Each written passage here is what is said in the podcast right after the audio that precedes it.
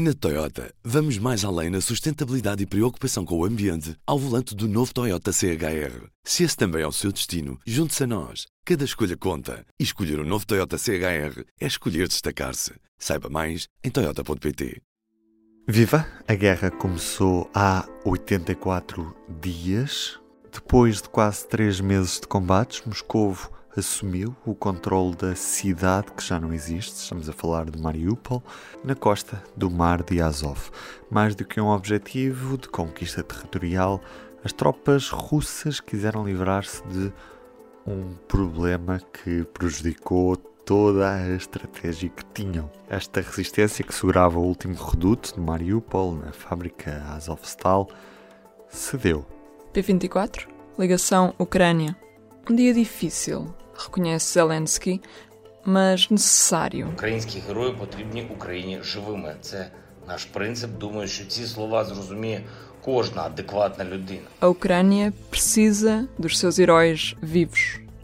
Eu sou a Carolina Amado. Eu sou o Ruben Martins. Hoje conversamos com o investigador do Instituto Português de Relações Internacionais, Pedro Ponte Souza, sobre a longa batalha por Mariupol e como na fábrica Azovstal se traçou o rumo da guerra.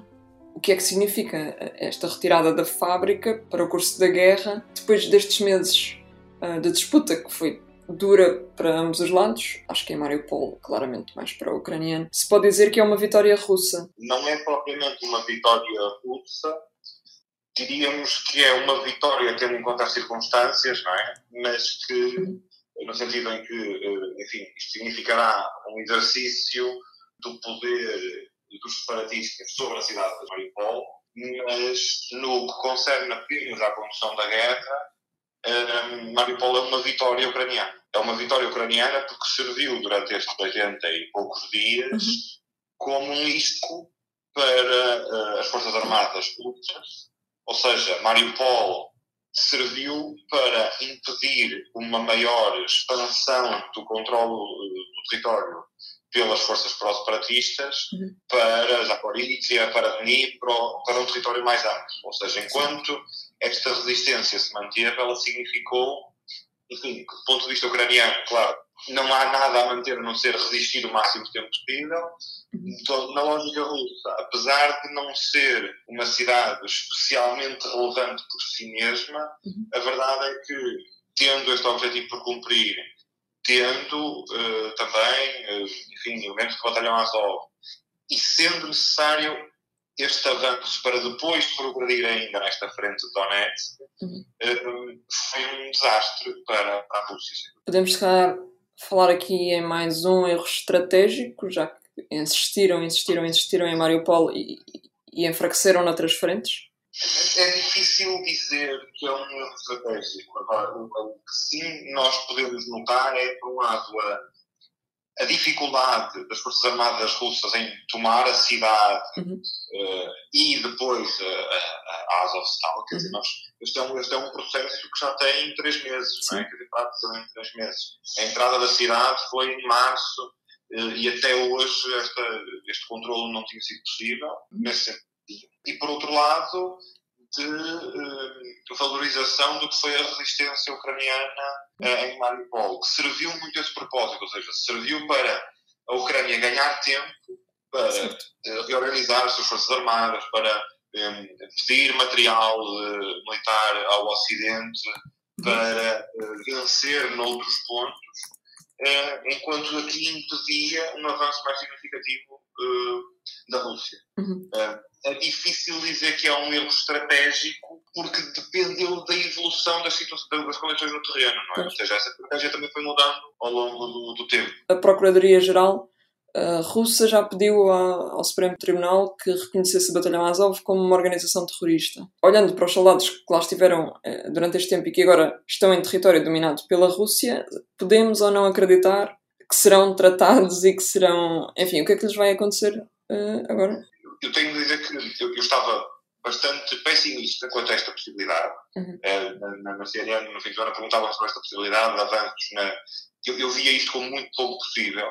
Uhum. Fico contente que tenha sido possível avançar, ou seja, isto mostra um avanço importante no processo da diplomacia e da negociação, que lá está, não esperava que fosse possível, uh, mas que é passível desses problemas, é? ou seja, que é passível ainda de dificuldades posteriores que são essas, não é? o tratamento destes, destes detidos e do efetivo cumprimento da troca de prisioneiros. Uhum.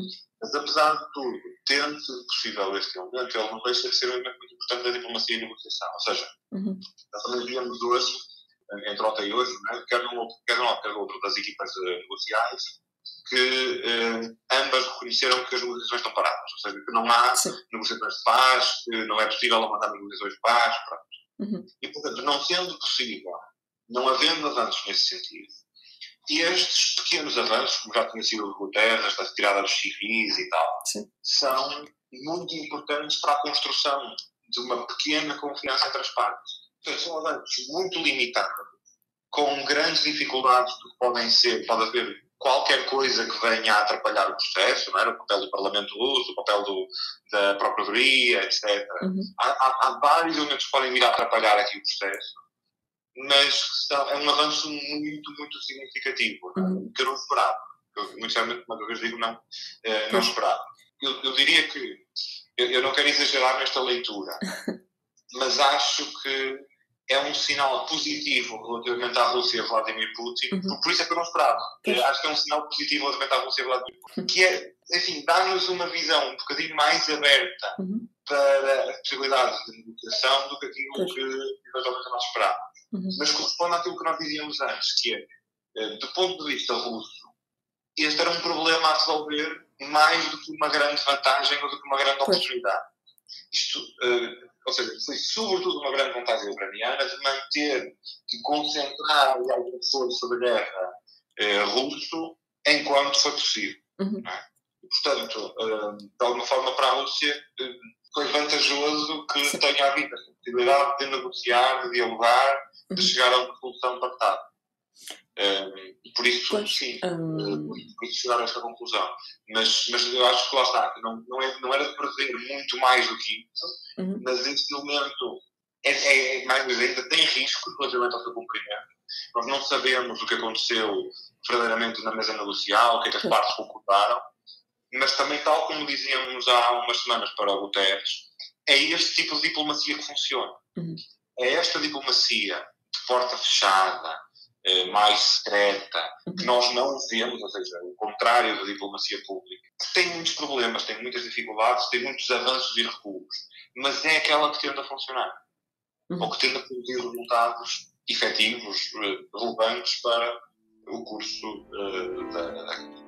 Para termos noção, no início deste ano, em Mariupol vivia quase tanta gente como em toda a cidade de Lisboa. Esta foi a 15 edição do P24 Ligação Ucrânia. Tempo ainda para lhe contar o que temos na primeira página do público desta quarta-feira, com destaque para a guerra na Ucrânia, com a entrada da Suécia e da Finlândia na NATO nas mãos de Erdogan. O líder turco espera vender cara esta chave de adesão à NATO. Ainda manchete, a linha SNS 24 já atendeu mais chamadas até maio do que durante todo o ano de 2021. Estamos a falar de um pico de procura motivado pelo crescimento da pandemia da Covid-19. Eu sou o Ruben Martins, do P24. É tudo por hoje. Este programa contou com a edição de Ruben Martins e Carolina Amado. Amanhã estamos de volta. Até lá.